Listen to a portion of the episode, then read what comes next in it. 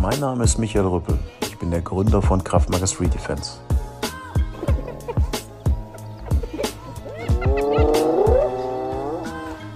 So hört es sich an, wenn eine Hyäne schreit. Doch wenn ihr sie nicht nur schreien hören wollt, sondern ganz viele Informationen rund um Kampfsport erhalten wollt, dann folgt dem Ruf der Hyäne, der Kampfsport-Podcast. Überall, wo man Podcast hören kann. Ich wünsche euch viel Spaß. Ruf der Hyäne. Der Kampfsport-Podcast wird Ihnen präsentiert von Hyena Style Martial Arts, der Anbieter für Krav Maga in Gelsenkirchen.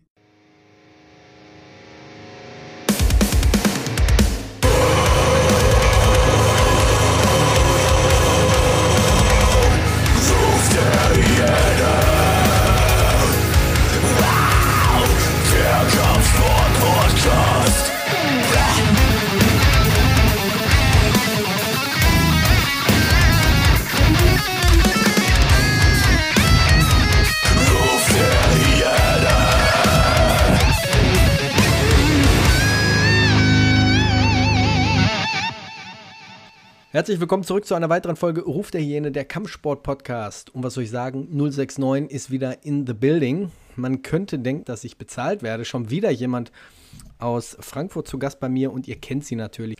Sophie Wachter, grüß dich. Hallo, schön dich wiederzuhören. ja, stimmt, wir sehen uns nicht. Ja. Wir hören uns nur leider, so wie ihr uns auch nur hört. Äh, Sophie war seit unserem letzten Gespräch wir haben gerade im Vorgespräch kurz ein bisschen drüber gesprochen, hat, ist eine Menge passiert und darüber möchten wir nämlich heute reden, denn Sophie hat, nachdem sie hier war, einige Seminare gegeben und ein ganz schönes, wichtiges, tolles Seminar, worüber wir heute ein bisschen sprechen wollen. Und zwar warst du in Kamerun und hast dort Karate unterrichtet. Ja, genau. Erzähl mal, wie es dazu gekommen ist.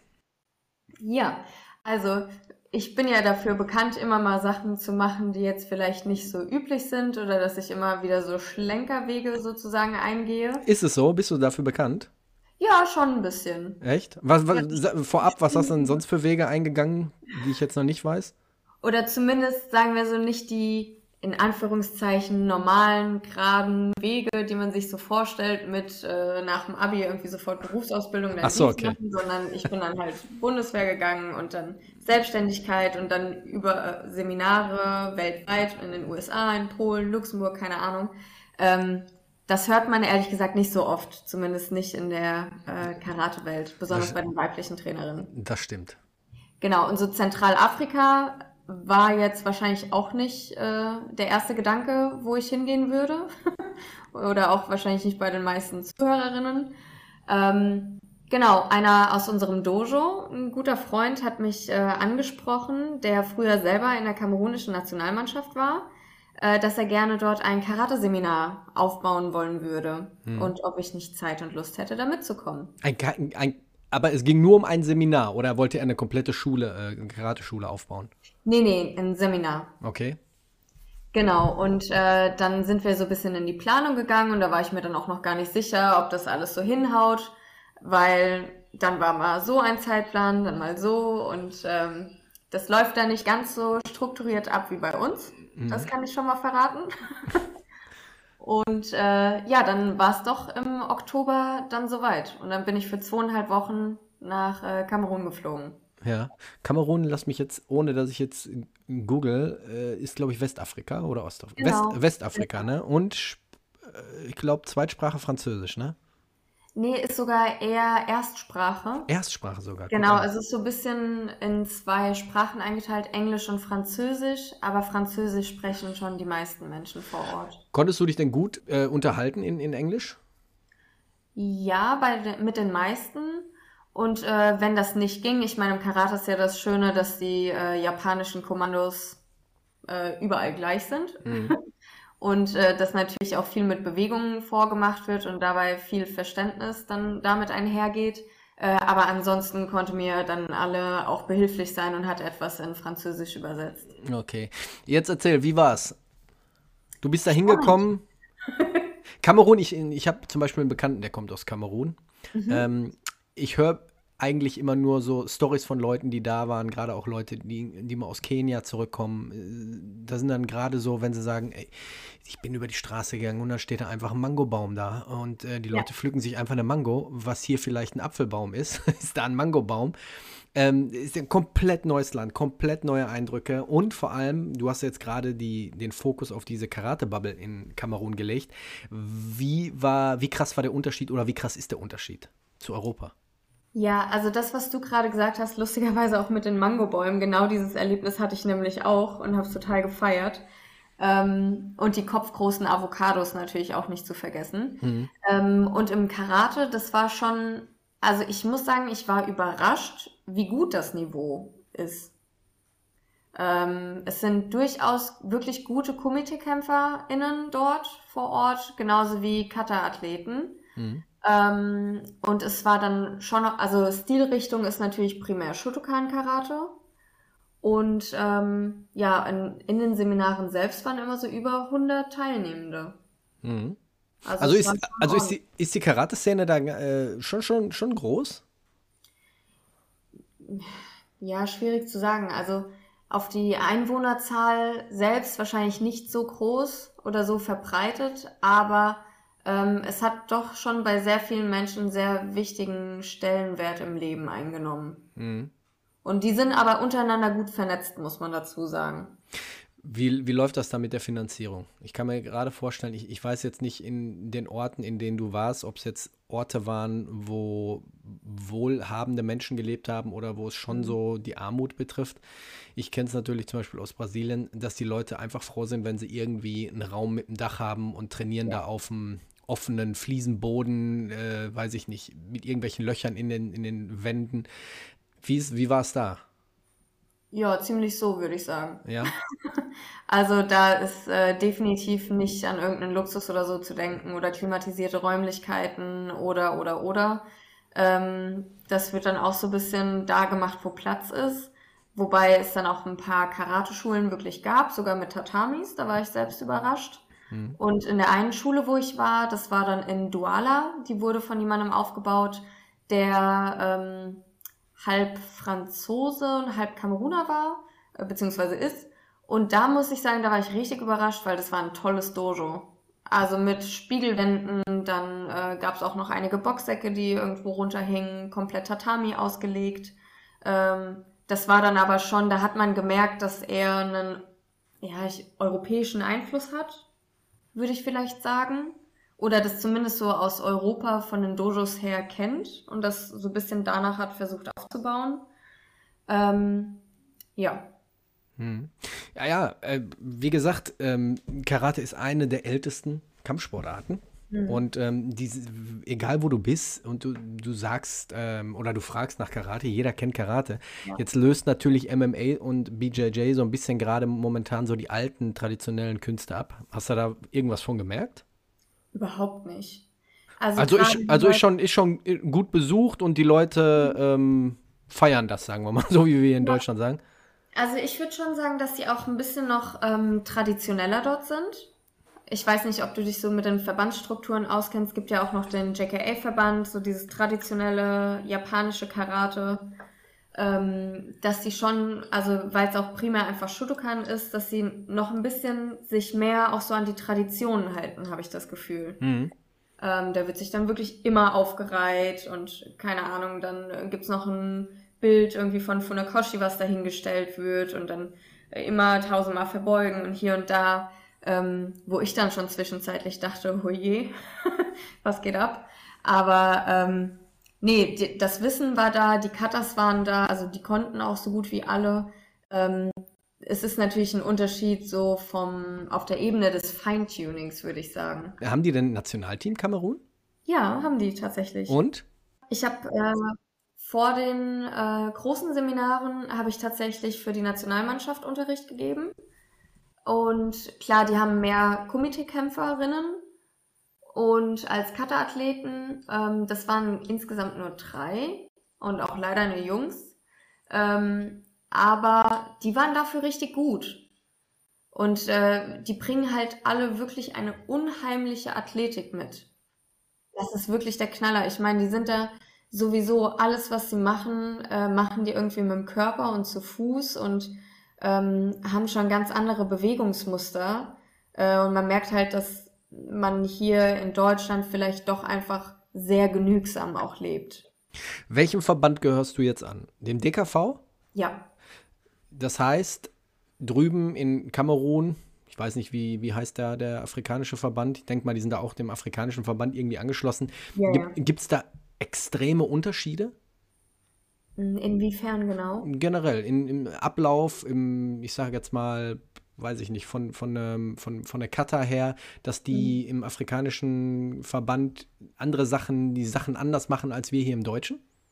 Mm, also ich würde halt sagen, dass Deutschland in einem Punkt viel, viel weiter ist, ist dadurch, dass wir halt schon sehr lange ein gutes äh, System haben mit Bundestrainern, mit Stützpunkten und die AthletInnen natürlich dann auch äh, viel Wettkampferfahrung einfach schon sammeln können.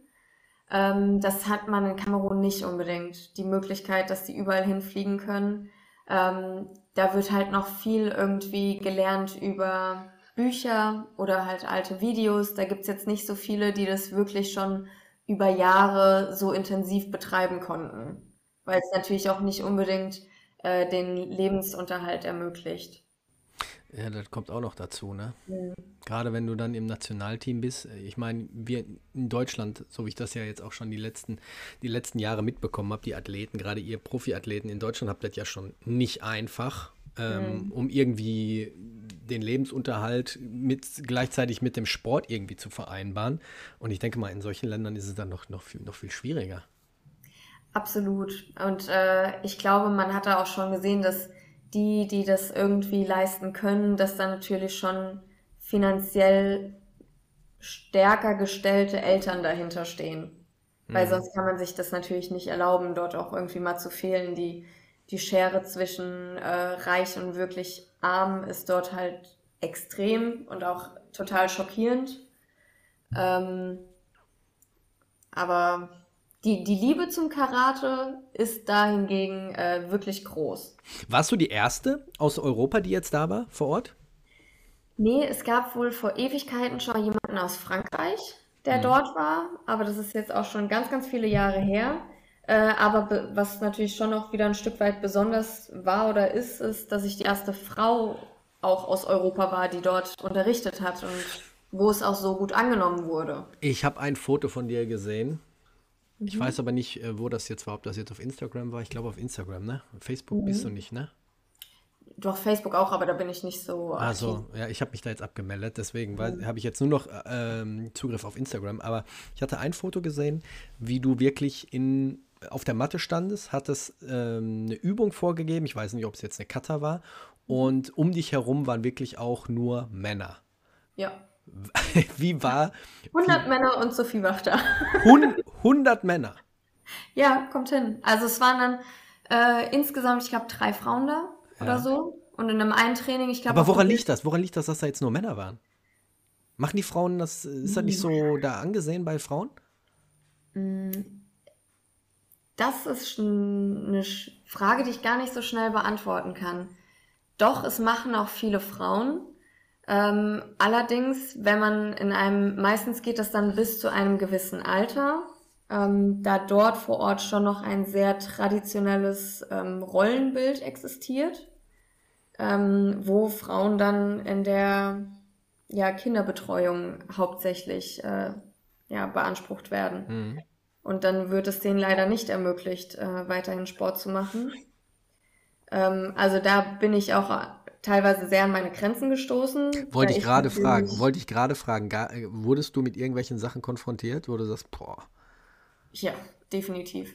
Also äh, nicht nur mit einer Sache, da sind schon einige Dinge gelaufen, wo ich mal innehalten musste. Ähm, jetzt, jetzt bei dem Seminar oder generell? Draußen äh, im Privaten? Generell, generell bei dem Seminar, was ein bisschen schwierig wurde, äh, war, als es um den Moment nach dem Training ging, wo man Bilder mit mir machen wollte. Ja. Ja, also wirklich Kamerun, ich habe, glaube ich, ab dem Moment, wo ich aus dem Flughafen raus bin, die ersten zehn Tage, war ich die einzige ja, weiße Person, die es halt so weit und breit gab. Also Tourismus ist da null mhm. und auch an für sich so sage ich mal, Ausländer ähm, weniger. Ähm, das heißt, ich bin natürlich extrem aufgefallen und äh, dann gab es halt einen echt immensen Ansturm, was äh, Fotos anging.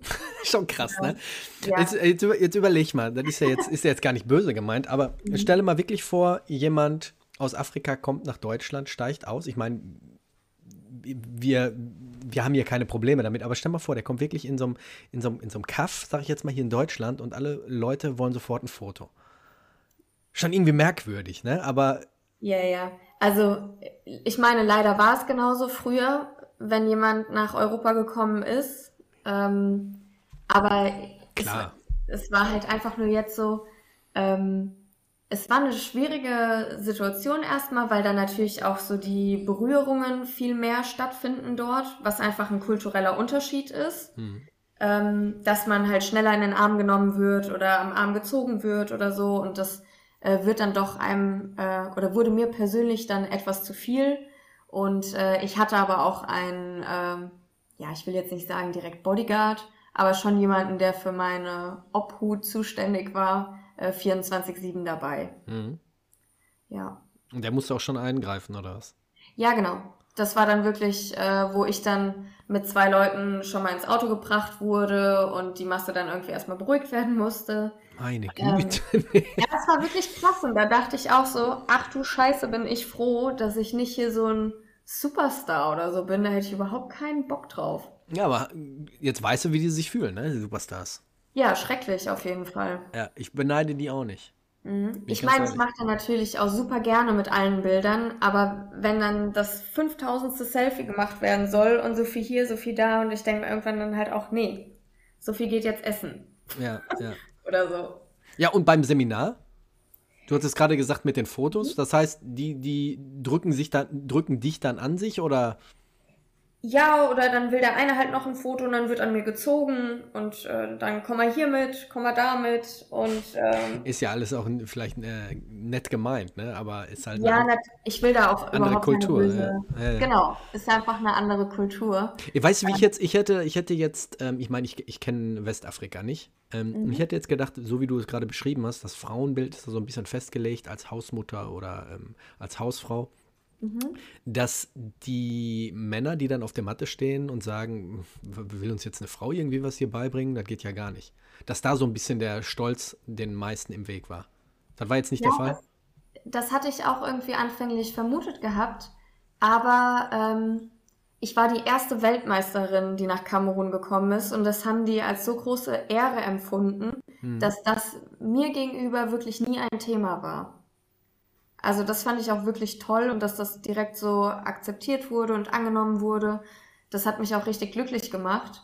Und ähm, generell haben die auch super auf meine Anweisungen im Training ähm, gehört oder auch alle super mitgemacht. Und was ich halt schon auch sagen muss, ähm, die Leute sind schon, auch klar, ich meine, ich habe jetzt ein paar Sachen beschrieben, die durchaus schwierig waren, aber auf der anderen Seite sind die halt super entspannt, unkompliziert äh, und lebensfroh. Und äh, wenn ich dann irgendwas gut vorgemacht habe, in Deutschland wäre das dann einfach so, wird so mit einem Oss abgenickt. Und dort fangen die dann auf einmal an, auf dem Boden mit den Händen zu trommeln. Dann irgendwie hinten fangen ein paar Leute an zu tanzen. Also, das ist einfach so cool. Ja, ja. Deutschland kann sich da echt eine Scheibe von abschneiden. Ja. Das sage ich jedes Mal, wenn ich irgendwie solche ähm, Ausdrücke sehe von Leuten, die einfach dann, ich, ich, will jetzt nicht sagen, dass Deutschland hier so, äh, so kalt ist, aber mhm. ja, im Großen und Ganzen schon. Also der, der Deutsche generell hat ja generell Probleme, irgendwie so ein bisschen äh, Gefühle zu zeigen oder so ein bisschen lockerer mhm. zu sein. Und ich denke, da kann man sich echt immer noch eine Scheibe von abschneiden. Das habe ich damals in Brasilien auch erlebt. Das ist genau mhm. das gleiche, wie du erzählt hast. Mhm, total. Und was mir natürlich immer besonders am Herzen liegt und einfach Freude bereitet, ist so die Zusammenarbeit mit Kindern und äh, gerade wenn, keine Ahnung, so eine Gruppe von 20 Kindern hatte ich dann auch im Alter von sechs bis zehn Jahren und es, es hat einfach nur Spaß gemacht. Mhm. Es war einfach richtig cool. Ja, das heißt, du hattest auch Kinder dann Seminare äh, für Kinder mhm. gegeben? Genau. Also komplett durch, ne? Komplett Männer, durch. Frauen, Kinder. Ja. Ja.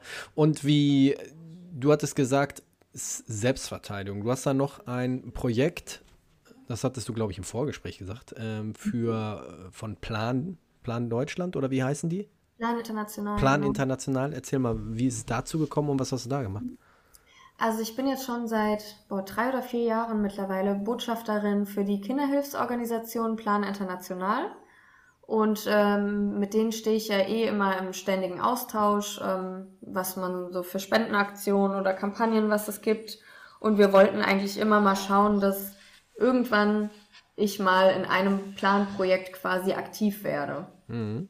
Und ähm, als ich dann wusste, okay, es mit Kamerun klappt alles, habe ich mich dann nochmal mit denen in Verbindung gesetzt gehabt und wir haben dann äh, vereinbart, ähm, dass ich dort wirklich eine Schule besuchen kann, äh, um mir das alles mal anzuschauen, wie Plan arbeitet, ähm, was mit den ähm, Hilfsgeldern alles geschieht, wofür die alles eingesetzt werden und dass ich einen Selbstverteidigungskurs für junge Mädchen geben werde. Mhm. Und äh, da natürlich bei denen auch Themen wie häusliche Gewalt, sexualisierte Gewalt, ähm, ja, all um, nee, wie, wie nennt man das? Überall sind, sage ich jetzt einfach mal leicht ausgedrückt. Ähm, dachte ich, wäre das auf jeden Fall eine sinnvolle Sache. Und äh, dann war das ungefähr zweieinhalb, drei Stunden mit dem Auto von Yaoundé entfernt, in den Regenwald rein. Und äh, das war auch auf jeden Fall ein sehr einschneidendes Erlebnis. Was, also ich glaube, das war mit einer der bewegendsten Tage meines Lebens so. Äh, Erzähl, was ist passiert? Ja. Also erstmal muss man wissen, im Nord, ähm, in Nordkamerun sind, äh, ist ein ziemlicher Bürgerkrieg gerade wieder am Emporkommen, auch mit äh, hier Boko Haram. Und das war ja vor einigen Jahren, wo der Bus mit den Schulmädchen entführt wurde. Das war ja dort. Und das heißt, die haben gerade selbst eine ziemlich große Fluchtbewegung innerhalb des eigenen Landes. Das heißt, da kommen geflüchtete Menschen ähm, dann aus dem äh, Norden, die primär englischsprachig sind, dann in den französischen Teil und müssen dort dann auch irgendwie mit untergebracht werden. Und ähm, ja, das waren dann einfach so, so Schulhütten, insgesamt mit 600 Schülern. Und ähm, ja, keine Ahnung, Kinder berühren einen ja sowieso erstmal direkt im Herzen. Und als ich da ankam, ich war halt auch für ganz viele die allererste weiße Person, die die im Leben gesehen haben. Ähm, und dann waren die natürlich schon mal ganz erstaunt, gerade wenn das so kleine Knirpse sind, irgendwie mit vier, fünf, sechs Jahren. Ähm, und dann war es total süß zu sehen, so von der Mentalität her einfach, die Lehrer haben dann morgens direkt mit denen so ein Begrüßungslied gesungen, da wurde dann direkt mit getanzt und ähm, das war einfach richtig, richtig schön, äh, dass mir da auch echt die Tränen gekommen sind. Und, aber das ja, war, aber das war von Plan International alles so organisiert, dass du in die Schulen rein durftest, rein konntest, oder? Genau, weil das ist ein Projekt von Plan International. Okay. Die haben die komplette Schule finanziert mit Mhm. Gebäude, die haben dort einen äh, Brunnen gebaut, der ähm, das komplette Dorf äh, mit Wasser versorgt, nicht nur die Schule selbst, sondern das komplette Dorf darf sich im Nachgang dann auch noch mal was holen. Die haben neue Toilettenhäuser gebaut, ähm, dass ich einfach einen Eindruck davon bekomme, weil ich auch Botschafterin bin, was die wirklich alles leisten. Und das ist wirklich unbeschreiblich wertvolle Arbeit. Hm. Und äh, wurde dann dort auch vom Bürgermeister empfangen. Ähm, also die haben da echt einen riesen Juchai draus gemacht. Und ähm, danach war ich dann äh, ein bisschen abseits in so einem ja, Versammlungsraum, könnte man das sagen, der natürlich auch irgendwie draußen war. Und äh, dort habe ich dann einen Selbstverteidigungskurs für so 15 Mädels gegeben im Alter zwischen 12 und 14. Und ähm, da wurde man natürlich noch mal mit einer anderen Realität konfrontiert. Ich meine, in Deutschland gibt es auch viel zu viel häusliche Gewalt und alles drum und dran.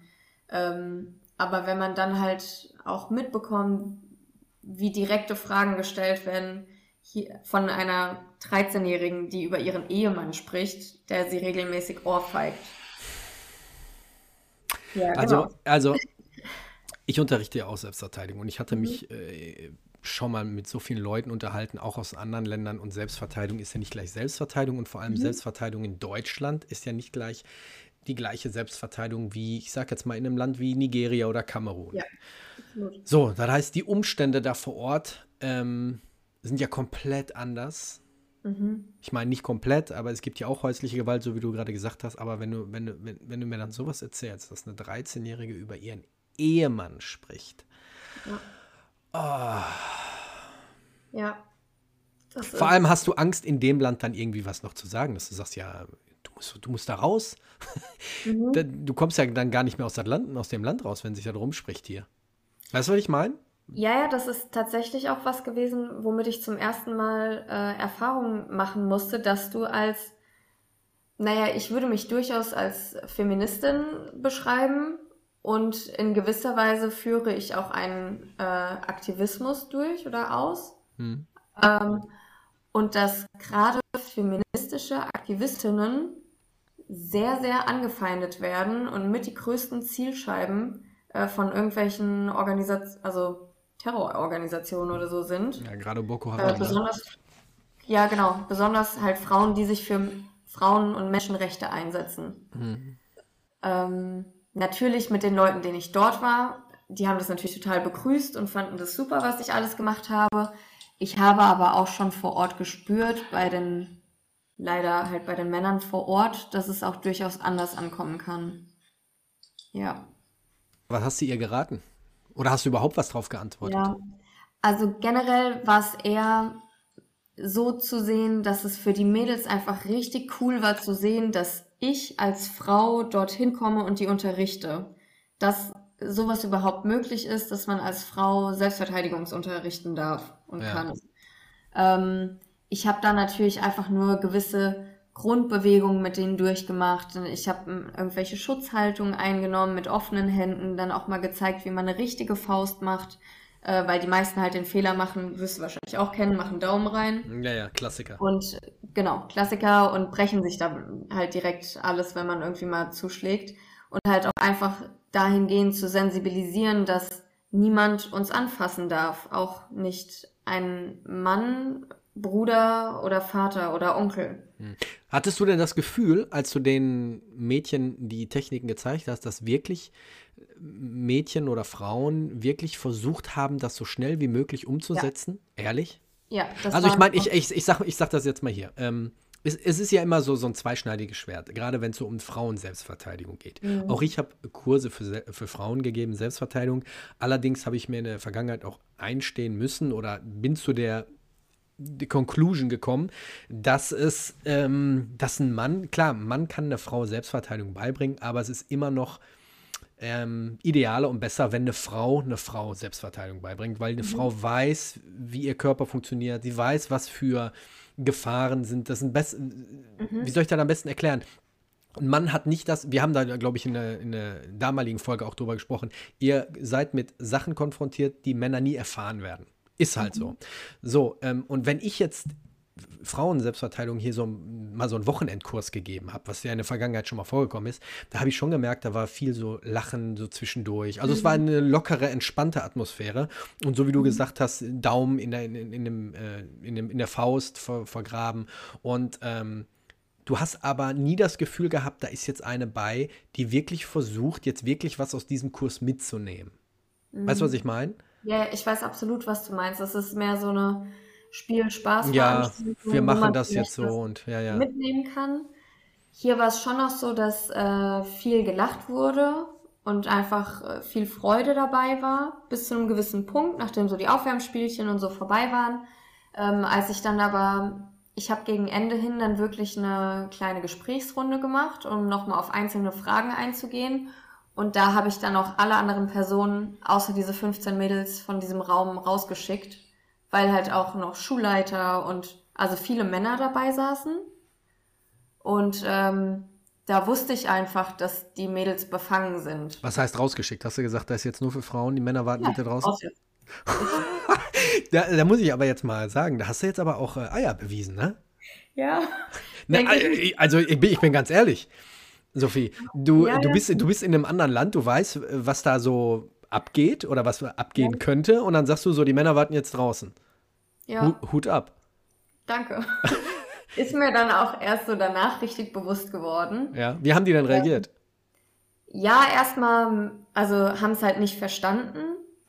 ähm, und dann, was ja nicht mal eine böse Absicht oder so sein muss, ne, sondern die wollten halt natürlich auch wissen, was dort geschieht. Natürlich war immer eine äh, Frau von, von Plan selbst, vom Projekt immer mit anwesend, natürlich. Mhm. Äh, die haben auch sehr strenge ähm, Richtlinien, was den Kinderschutz angeht, wo wir vorher auch nochmal eine vierstündige Schulung und so hatten.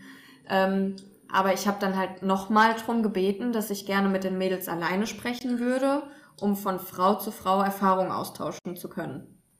Und das habe ich halt relativ unmissverständlich gesagt. Und ähm, dann hat man halt gemerkt, äh, dass die Mädels sich mir gegenüber auch geöffnet haben. Und dann kamen halt so Sachen wie, mein äh, Mann oder mein versprochener Mann schlägt mich immer. Äh, wie kann ich mich am besten gegen eine Ohrfeige wehren? Wo dann fünf andere Mädels gesagt haben, oh ja, bitte, das brauche ich auch. Passiert mir auch jeden Tag. Und äh, ja, das war dann schon irgendwie harter Tobak so. Für mich, obwohl ich mir das ja nur anhören musste, mir ist es ja selbst nicht widerfahren oder so, aber ähm, es tut halt schon sehr weh zu hören, ähm, weil es halt einfach Kinder sind. Ähm, ja, natürlich. Aber da freue ich mich. Ich habe dann natürlich auch keine mega abgefahrenen Tricks oder so ausgepackt, sondern einfach wirklich simple, effektive Selbstverteidigung, ähm, wo man sich einfach vor noch größeren Problemen schützen kann. Hier zum Beispiel, dass sie auch immer schön mit dem Oberarm komplett um den Kopf rumgehen, also so diese Schutzhaltung einnehmen, dass die Knockout-Zone geschützt ist, dass wenn man schon auf dem Boden liegt, dass man nicht noch K.O. geht. Äh, dass sie das halt wissen, dass man dann da den Kopf schützen muss oder beide Arme hochzunehmen. Ähm, da, sowas wissen die halt nicht. Also da musst du halt wirklich ganz bei Null anfangen und ähm, dass sich dann den Übungen gezeigt haben, die die dann im Nachgang auch noch untereinander trainieren können, dass dann halt irgendwann die Automatismen quasi entstehen können und dass es halt auch ganz, ganz wichtig ist, ähm, sich unter Frauen einfach zu unterstützen. Aber die Frauen können schon vor Ort einen Karatekurs besuchen. Das ist jetzt nicht so, dass das von den Männern da verboten wird. Naja, kommt drauf an. Also dort gab es keinen Kommt auf den Ehemann an.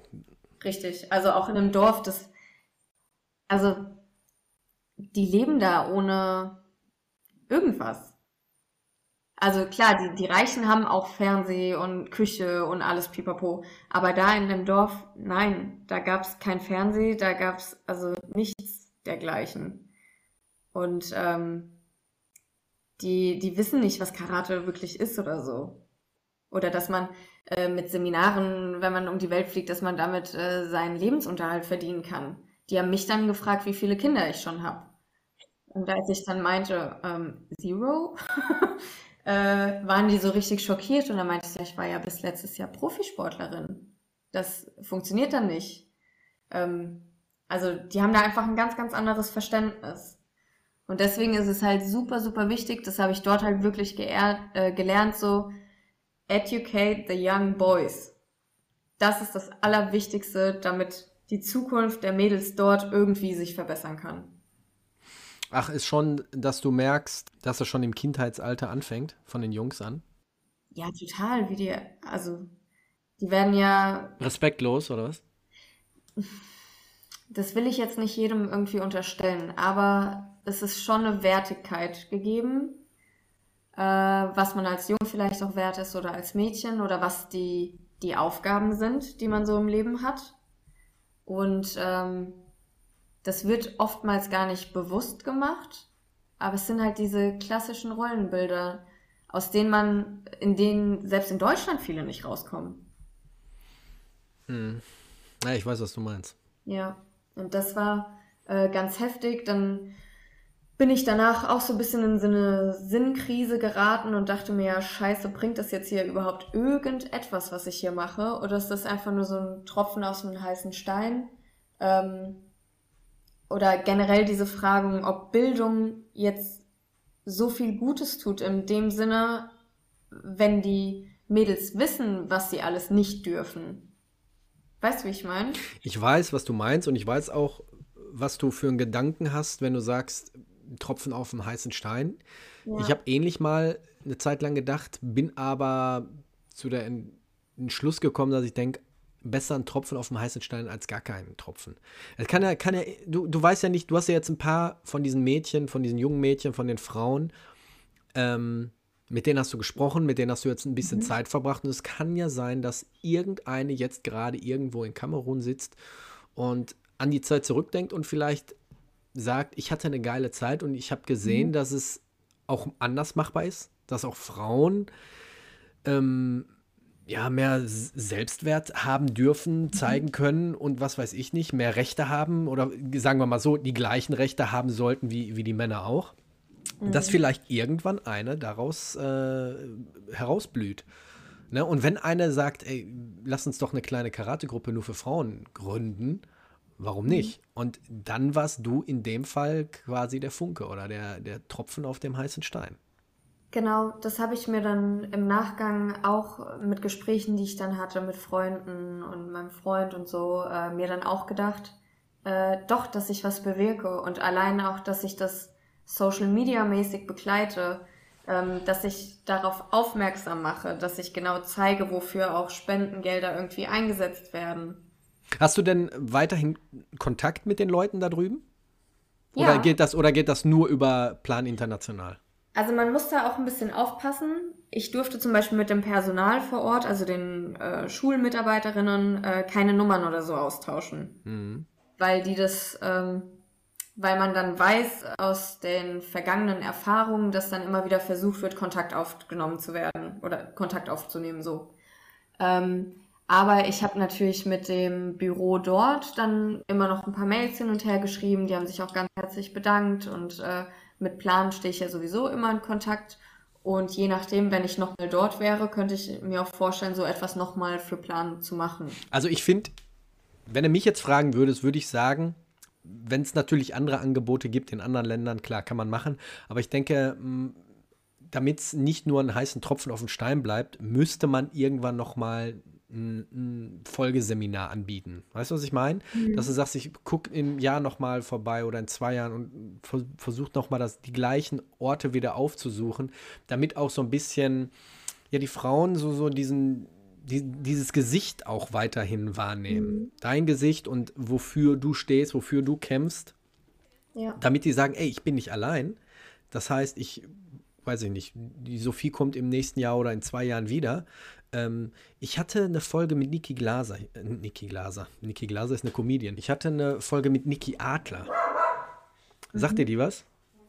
Äh, nee, gerade aus dem Stichwort leider nicht. Niki Adler ist oder war eine Profiboxerin und die hatte das ähnlich gemacht, aber ich weiß nicht mehr, wo sie war. Ich glaube, sie war auch in Afrika und hat da eine Boxschule mit zusammen mit einer afrikanischen Frau äh, eröffnet und ähm, hat da eine eigene Schule aufgemacht. Und die fliegt da, glaube ich, auch einmal im Jahr runter und der Rest der Zeit arbeitet die Partnerin, diese Afrikanerin, die sie da wohl kennengelernt hat, arbeitet dort in der Schule mit Mädchen.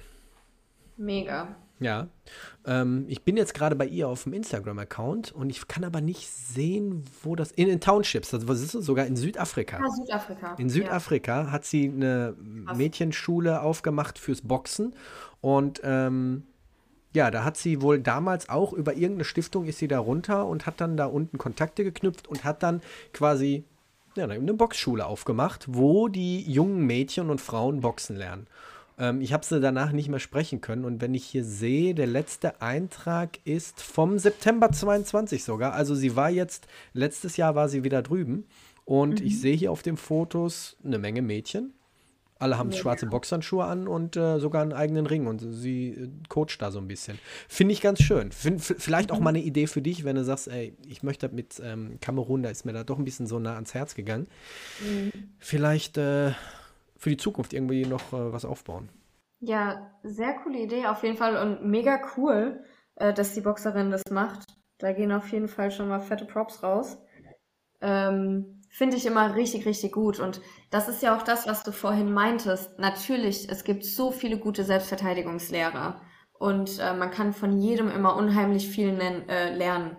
Aber wie du vorhin auch sagtest, ähm, es ist was anderes, wenn du was von einer Frau beigebracht bekommst. Gerade wenn wir jetzt nicht nur um äh, Ringkämpfe davon sprechen oder um irgendwelche Wettkampfregeln im Komitee oder so, wie man da kämpft, sondern diese Situation, wenn jemand, wo du einfach spürst, dass es unangenehm, dass diese Person nah an mir steht und äh, irgendwie dann das Handgelenk greift oder so. Ja, und, und ich kenne so viele, die Frauen Selbstverteidigung anbieten und sind selber 1,90 Meter und wiegen 130 Kilo, ja. voll 100.000 Prozent voll Testosteron, voll gepumpt, was ja nichts dagegen spricht. Aber dann erklärst du eine, oder die erklären dann eine Technik und dann ist da eine Frau von, weiß ich nicht, 45, 50, 55 Kilo und die soll die gleiche Technik machen bei jemandem, der vielleicht 100 oder 90 Kilo wiegt. Und da kann eine Frau das besser rüberbringen. Ja, glaube ich auch. Und auch einfach ähm, jemanden so ein Role Model zu geben, ja. dass es machbar ist, dass man empowered irgendwo stehen kann und selbstbewusst irgendwo stehen kann. Gibt es denn, äh, denn keine bekannten afrikanischen Karate-Kämpferinnen? Also äh, nordafrikanische gibt es sehr viele, gerade so aus Ägypten und so, da sind richtig starke Kämpferinnen. Ähm, aber jetzt wirklich Zentralafrika Niemanden, den ich kenne. Ja, dann weißt du, was deine Aufgabe ist, ne? Du züchtest die nächste kamerunische äh, Meisterin heran. Also, ich, wie gesagt, hätte hätt ich Zeit, wäre ich irgendwie ähm, nicht so gebunden in meinem Alltag, mhm. hätte ich, hätte ich Bock, sowas wirklich aufzuziehen. Das äh, ist auch schon cool. Das sind. Vor allem Menschen helfen. Was gibt es eigentlich Geileres, als irgendwelchen Menschen oder gerade Kindern irgendwie weiterzuhelfen, ja. ne? eine, eine Zukunft ja. zu ermöglichen? Das auf jeden Fall. Es ist halt nur die Frage, wie zukunftsfähig dann wirklich so ein Leben als Sportlerin ist oder so. Ja. Und was man echt nicht vergessen darf und auch definitiv nicht unterschätzen darf, ist das Thema Korruption. Kommt auch noch dazu, ja. Deswegen müsstest du jemanden dort drüben haben, dem du zu 100% vertrauen kannst. Ja, das stimmt. Weil alleine, das bringt nichts. Du müsstest ja. wirklich jemanden haben, der dort ansässig ist, der dort einen Wohnsitz hat mhm. und mit dem du dich äh, austauschen könntest. Ja, aber die nächste Kamerun-Reise äh, ist schon in der Planung wahrscheinlich. Mhm. Äh, das heißt, für, auch in 2023 wird es für mich wahrscheinlich nochmal runtergehen. In, in den gleichen Ort? Äh, das weiß ich noch nicht genau. Also von den Seminaren her wahrscheinlich schon Douala und Yaoundé. Mhm. Und dann vielleicht zwischen. Sag nochmal Yaoundé. Yaoundé. Oh, guck mal, schön. ja. Und ähm, dann gucke ich mal, ob ich, weil ich war dann zwischendrin auch noch vier Tage in Kribi, das ist direkt am Meer, an der Küste. Und äh, dort wollte ich dann halt auch so ein bisschen, ja, Touri-Stuff wäre jetzt übertrieben, weil wie gesagt, Touris gibt's nicht wirklich. Mhm. Ähm, aber da sind wir dann zum Beispiel auch mit einem Floß ähm, in den Regenwald reingefahren und äh, haben dann Stamm der Pygmäen besucht. Was halt einfach crazy war. Wie groß sind die? Also ging mir so ungefähr bis zu den äh, Schultern. Und ich bin jetzt nicht die Größte, also wir sprechen hier von maximal 1,55 Meter von den Personen dort. Okay. Krass, ne? Ja. Das ist schon wirklich krass. Ich hatte letztens eine Doku gesehen auf, äh, ich glaube, Amazon Prime oder Disney Plus sogar, über den mhm. äh, Regenwald in Brasilien, wie der da mhm. ja noch immer heftig abgeholzt wird. Und da haben sie ja auch so indigene Völker gezeigt. Schon einerseits bin ich so ein bisschen neidisch immer so drauf, dass es immer noch so mhm. Völker gibt, die irgendwo leben, sind glücklich mit der Natur in, im Einklang, brauchen mhm. sich um nichts zu sorgen, was irgendwie Steuern angeht, was irgendwie, äh, ja. du weißt, was ich meine, ne, diesen Stress Absolut. im Alltag angeht. Aber andererseits siehst du dann auch, wie bedroht die sind, wenn ringsherum alles abgeholzt wird und das wird immer mhm. weniger. Ähm, Finde ich schon immer bemerkenswert also, auch. Da habe ich vielleicht auch noch eine ganz nette Anekdote zu. Also dadurch, dass ich ja wirklich ausschließlich mit Einheimischen unterwegs war, konnte ich natürlich auch Dinge machen, die man als ja, Besucher so normal nicht machen kann. Und äh, zum Beispiel in Kribi sind wir morgens aufgestanden, an einem schönen Tag war das auch. Und dann habe ich gemeinsam mit den Fischern gefischt.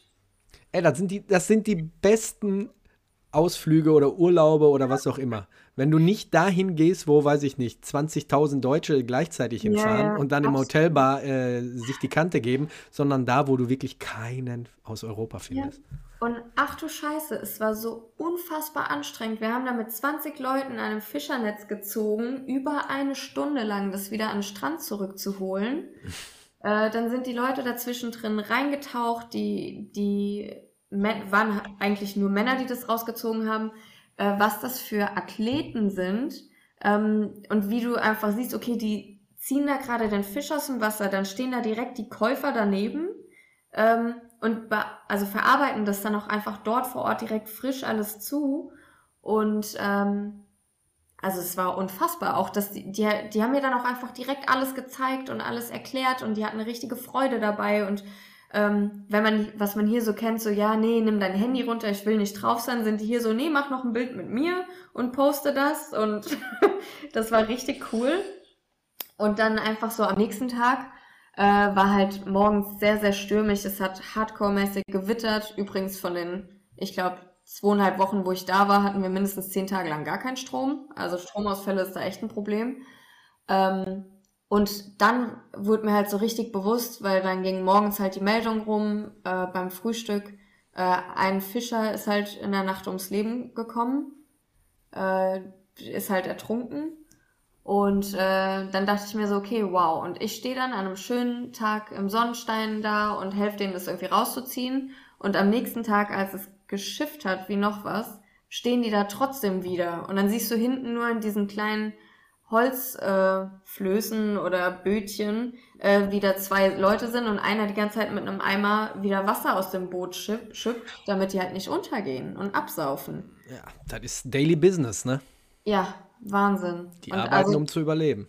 Richtig, und die Wertschätzung gegenüber dem Essen und das, was man da auf dem Teller liegen hat. Ähm, also war generell dieser ganze Kamerun-Trip hat mich nochmal ganz schön auf den äh, Boden der Tatsachen geholt, auch in was für ein ja, Überfluss wir hier leben. Aber ich finde solche Ausflüge, ich sage, ich betitel sie jetzt mal als Ausflüge, Mhm. finde ich immer ganz, ganz wichtig für, für die eigene Persönlichkeit. Dass man Total. selber so ein bisschen auch nicht so, äh, wie sagt man das? Ich, ich, obwohl ich jetzt großartig gar kein Englisch-Speaker bin, aber ich, wir kommen nicht auf das deutsche Wort. Humble? Mhm. Wie, wie, wie, wie heißt das Wort? Humble, humble, humble. Du weißt, was ich meine? Ja, ich finde es aber auch gerade schwierig zu äh, übersetzen. Auf jeden Fall, das finde ich immer ganz wichtig, wenn man in, in solche Länder reist, nicht irgendwie äh, aufgrund von Neugier oder von Sensationslust, sondern einfach, um das mal auf sich wirken zu lassen und zu sagen, ey, eigentlich geht es uns ja richtig gut, da wo wir jetzt leben. Ne? Weil es ja immer noch so Spinner und Idioten hier gibt, die sagen, ach, Deutschland ist am Arsch und ähm, Ja, ja. ne? Weil, du, du kennst die Leute. Ja, ja. Aber ähm, weißt du, mit wem du auch vielleicht auch reden könntest? Wen denn? Michelle Hunziker. Hast du es mitbekommen? Nee. Die macht jetzt Karate. Ernsthaft? Ernsthaft. Und ich habe mir, ich hatte einen Artikel gesehen und dann habe ich gesagt, okay, klicke ich mal drauf. Ist doch bestimmt irgendwie, dass die, ne, so weiß ich nicht, wieder als Model irgendwie so. Ne, die macht Kyokushinkai. Ach krass. Und da ist ein Video, das ist ziemlich verstörend. Da hat sie einen Weißgurt. Und dann ist, das ist in Italien, eine riesengroße Halle. Und dann macht sie ein Training und dann werden irgendwie alle Leute nach vorne geholt. Und sie auch und erhält vom Weißgurt plötzlich den Blaugurt. Okay. Ja, habe ich auch so gedacht, okay. Ähm, bin, bin gespannt. Bin gespannt, wo das hingeht. Also ich hatte ein paar Videos von ihr gesehen. Mm, Ja. Mehr sage ich jetzt nicht. Also äh, ja, man sieht, äh, sie macht es jetzt nicht zum ersten Mal, aber ist jetzt auch nicht so, wo du sagst, okay. Ich weiß nicht, wie das im Kyokushinkai ist mit Blaugurt. Im Shotokan Ja, gibt es kein Blau, ne? Da ist lila, ne? Oder ist Blau Äh, dazugekommen? gibt blau, aber zwischen weiß und blau kommt halt erst noch gelb, orange und grün. Deswegen, also ich, ich kannte mich erinnern, damals war gelb, orange, grün und dann gab es, als ich noch Shotokan gemacht habe, Mhm. zweimal lila. Da gab es gar kein Blau.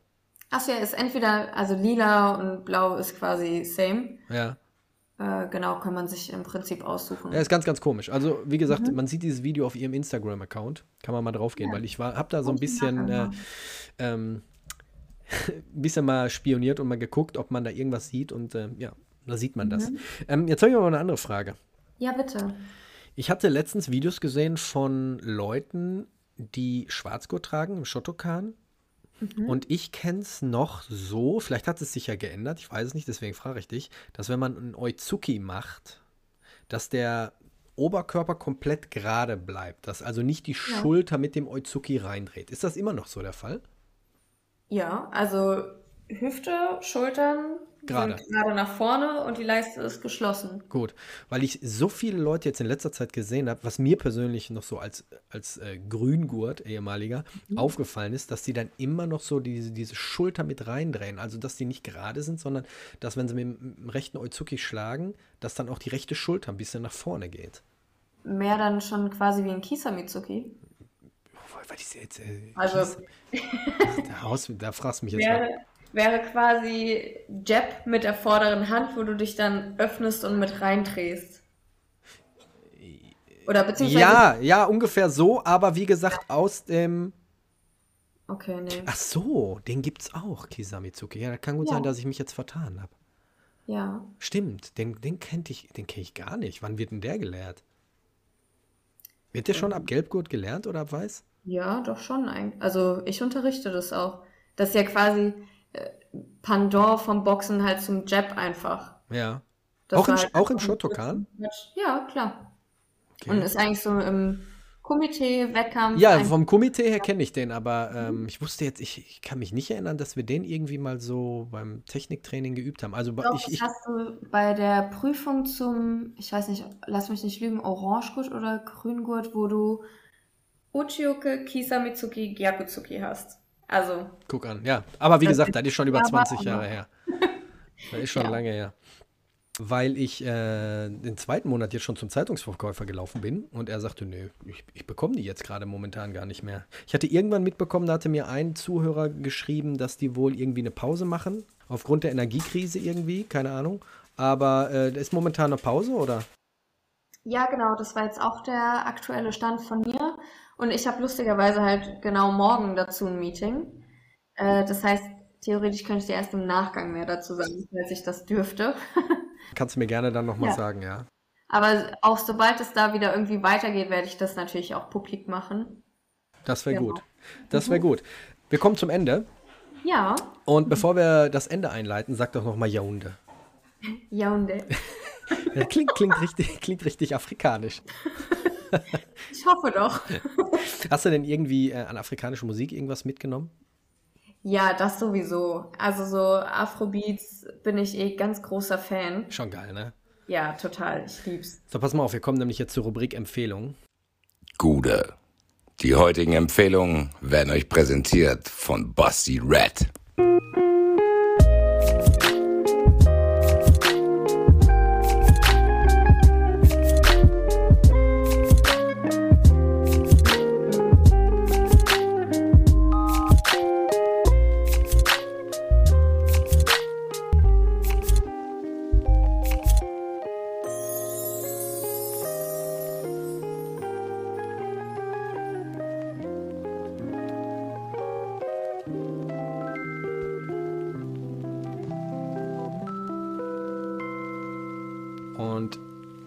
Da wir jetzt über Afrika so viel gesprochen haben und jetzt gerade auch zum Schluss über äh, afrikanische Musik, lasse ich mhm. jetzt einfach mal zwei Lieblingslieder da, damit Leute, die jetzt einfach mal, weiß ich nicht, ähm, die ganze Zeit Metal hören oder Rap oder Pop oder Techno hören, die auch mal äh, in andere Sphären hineintauchen und mal andere Klänge hören, finde ich extrem geil. Ich habe nämlich zwei Lieblingslieder.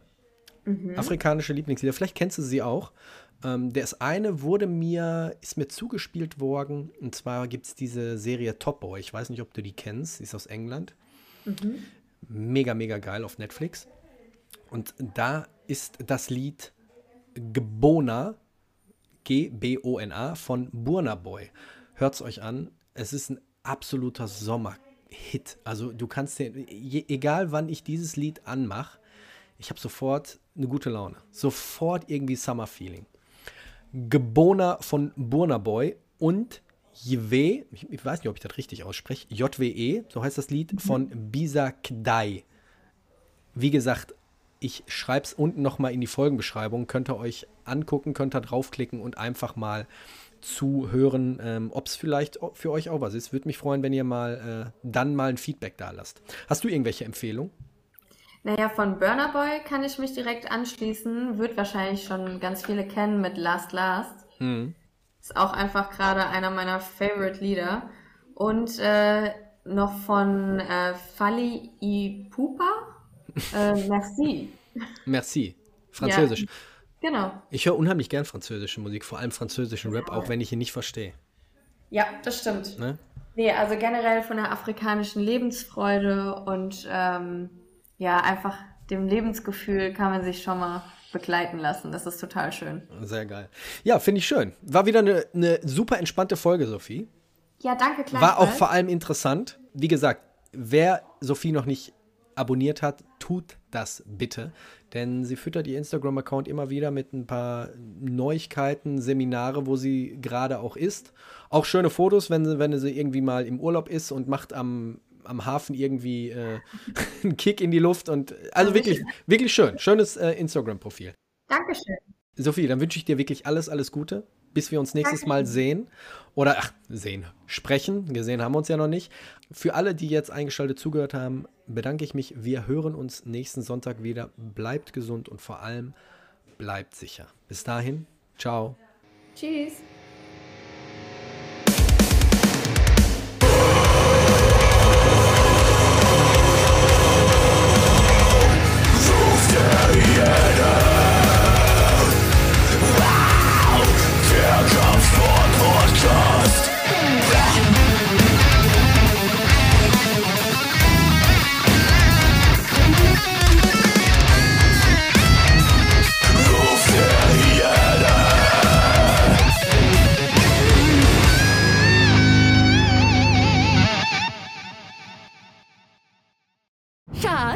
Bin neu verliebt. Was?